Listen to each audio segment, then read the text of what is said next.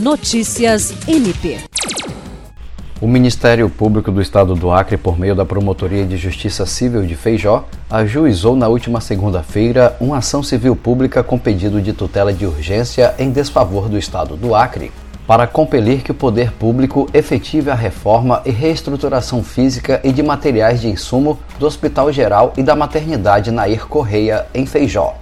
A ACP é assinada pela promotora de justiça Bianca Bernardes de Moraes e visa alcançar a contratação de médicos especialistas em ginecologia obstetrícia, anestesiologista e pediatra. A promotora destacou ainda que o MPAC vem recebendo uma série de reclamações da comunidade.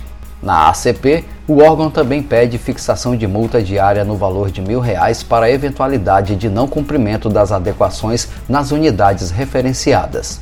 Jean Oliveira, para a Agência de Notícias do Ministério Público do Estado do Acre.